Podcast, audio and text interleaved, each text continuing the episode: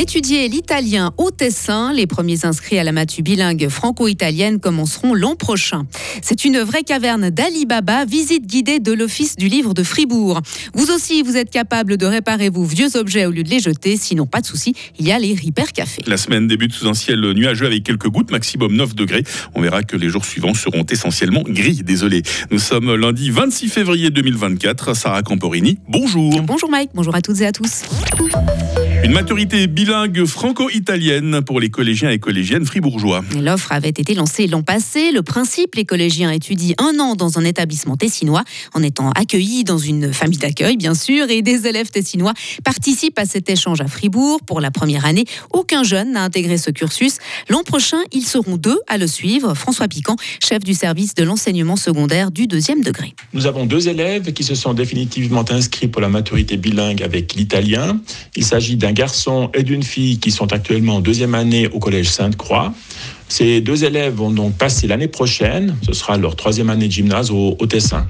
Par ailleurs, hein, de l'autre côté, les inscriptions sont encore en route dans les lycées du Tessin, mais nous avons la certitude d'accueillir au moins un élève tessinois l'année prochaine. Et un troisième élève du Collège du Sud, cette fois, s'était montré intéressé cette année, mais son niveau scolaire ne lui a pas permis de rejoindre ce cursus. C'est à chaque fois un événement. La sortie du nouveau livre de Joël Dicker, Animal sauvage, est en vente dès, dès demain. Avant de se retrouver sur, euh, dans les librairies, ce livre passe par l'Office du livre de Fribourg.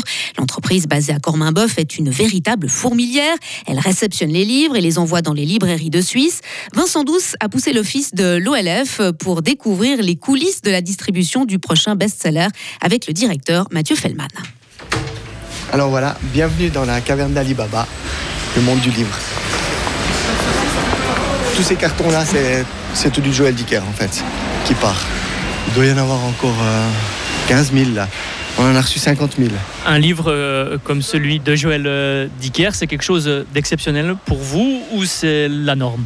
Alors, c'est quelque chose d'exceptionnel dans, dans le sens où euh, finalement c'est un livre qui va représenter 50 000 exemplaires, ce qui est énorme. Après, bah, on a aussi des Astérix de temps en temps hein, qui font euh, aussi des gros exemplaires, c'est, c'est plutôt euh, 30 000. Mais après, oh, c'est vrai que sur le, le volume de l'année, ben, on ne le voit pas non plus énormément. hein. Il faut savoir quand même qu'il y a à peu près 11 millions de livres qui sortent euh, chaque année de l'OLF. Est-ce que sur une sortie de livre comme ça, on a le risque de fuite ou de choses comme ça au niveau de, de la sécurité? Comment ça se passe? Sur le Joël Dicker, euh, par exemple, oui, il pourrait. Le diffuseur ne nous demande pas de- des choses spéciales, si ce n'est qu'on a des, des contrats où on, où on signe des clauses de confidentialité. Mais typiquement, quand on a un Astérix, par exemple, on doit mettre un Securitas à côté de la palette 24 heures sur 24 pour pas qu'il y ait des fuites d'images. Ça, c'est le, propriétaire du livre, le diffuseur, qui le demande finalement. Le site là, il est, il est spécialement sécurisé?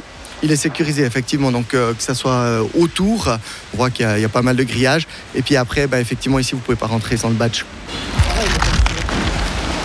Il est moins épais que d'habitude. Vous avez la tentation de le lire déjà? On a la tentation, mais on ne le fait pas, parce qu'on n'a pas le droit. L'histoire du dernier livre de Joël Dicker se passe en juillet 2022 à Genève. Il débute par un braquage et nous plonge dans le monde d'une famille huppée qui vit à Colonie. Comment redonner vie aux objets cassés La deuxième édition du Repair Café avait lieu ce samedi à Avril, l'occasion de remettre à neuf certains petits objets électroménagers, mais aussi des jouets ou encore de raccommoder des vêtements. Le concept souhaite lutter contre l'obsolescence programmée et montrer l'importance d'essayer de réparer un objet avant de le jeter. Laurent Vienne est l'organisateur de cet événement. Il souhaite aussi impliquer les visiteurs dans les réparations. Le concept même, c'est de vraiment d'apprendre à réparer. Donc le réparateur, là, euh, euh, si c'est dans la mesure du possible, va, montrer comment euh, il faut réparer. Si c'est possible de le faire soi-même, on le fait soi-même. Sinon, c'est lui qui va le faire. Après, des, des réparations beaucoup plus techniques, comme ressouder. Il y a des choses qui peuvent être faites que par le réparateur. Mais le principal but, c'est d'apprendre à réparer. Et en fait, ça doit faire tâche d'huile. En fait, les gens qui viennent ici doivent aussi pouvoir après euh, aux autres, à d'autres personnes comment réparer. C'est vraiment le principal. Le, le Repair Café est un initiateur en fait de ce mouvement de, de réparer ces objets. Alors, si vous avez des objets à, à réparer, eh bien sachez que le prochain euh, Repair Café aura lieu au mois d'août, toujours à Avry. Ils parleront stratégie rail 2050 et développement de l'économie circulaire. Les parlementaires fédéraux se retrouvent sous la coupole ce lundi pour le début de la session de printemps. Le national doit se prononcer ce lundi sur l'enveloppe de plus de 2 milliards et demi de francs pour développer le réseau ferroviaire d'ici à 2050. Autre gros morceau de cette première semaine, la nouvelle loi sur le CO2. Une situation catastrophique pour une population déjà au bord de la famine. Les autorités soudanaises loyales à l'armée bloquent l'aide humanitaire destinée au Darfour et les organisations humanitaires craignent des taux de mortalité à grande échelle dans ce pays où enfants et bébés meurent déjà de faim et de malnutrition. La guerre fait rage. Depuis avril dernier, elle a déjà fait des milliers de morts et 8 millions de déplacés. Et puis du sport pour finir, euh, Sarah, en basketball, euh, la Suisse confirme en Irlande. Oui, elle a réussi hier un excellent match face à l'Irlande qu'elle a battu 86 à 63 lors du deuxième match du premier tour des préqualifications au Mondial 2027. Le fribourgeois Nathan Jurkovic a terminé avec 10 points et le joueur de Fribourg Olympique, Kylian Martin, a inscrit 14 points. Ah bah bravo messieurs et merci euh, Sarah Camporini, un retour de l'info à 7h30 sur Radio Fribourg. Retrouvez toute l'info sur frappe et frappe.ch. Radio FR. Quelle est la couleur du ciel? Votre météo, 7h07 sur Radio Fribourg. Le temps va être plutôt nuageux. Aujourd'hui, il risque de pleuvoir, surtout sur l'ouest lémanique, le long du Jura, dans les Alpes, avec de la neige à 1000 mètres. Les éclaircies, car il y en aura, concerneront avant tout le Valais. Nous avons, euh, ça c'est les minimales, hein, 3 degrés à Bulle, 4 degrés à Fribourg, 5 degrés à Estavayer-le-Lac. On attend euh, cet après-midi 7 à Romont, 8 à Fribourg et 9 à Payerne. Demain sera toujours euh, très nuageux. Nous risquons de nous ramasser quelques gouttes. Il y aura aussi des éclaircies, principalement sur le sud de la Romandie. Il fera au minimum 3 degrés, au maximum 9 degrés avec une faible bise. Ça, c'est donc pour demain.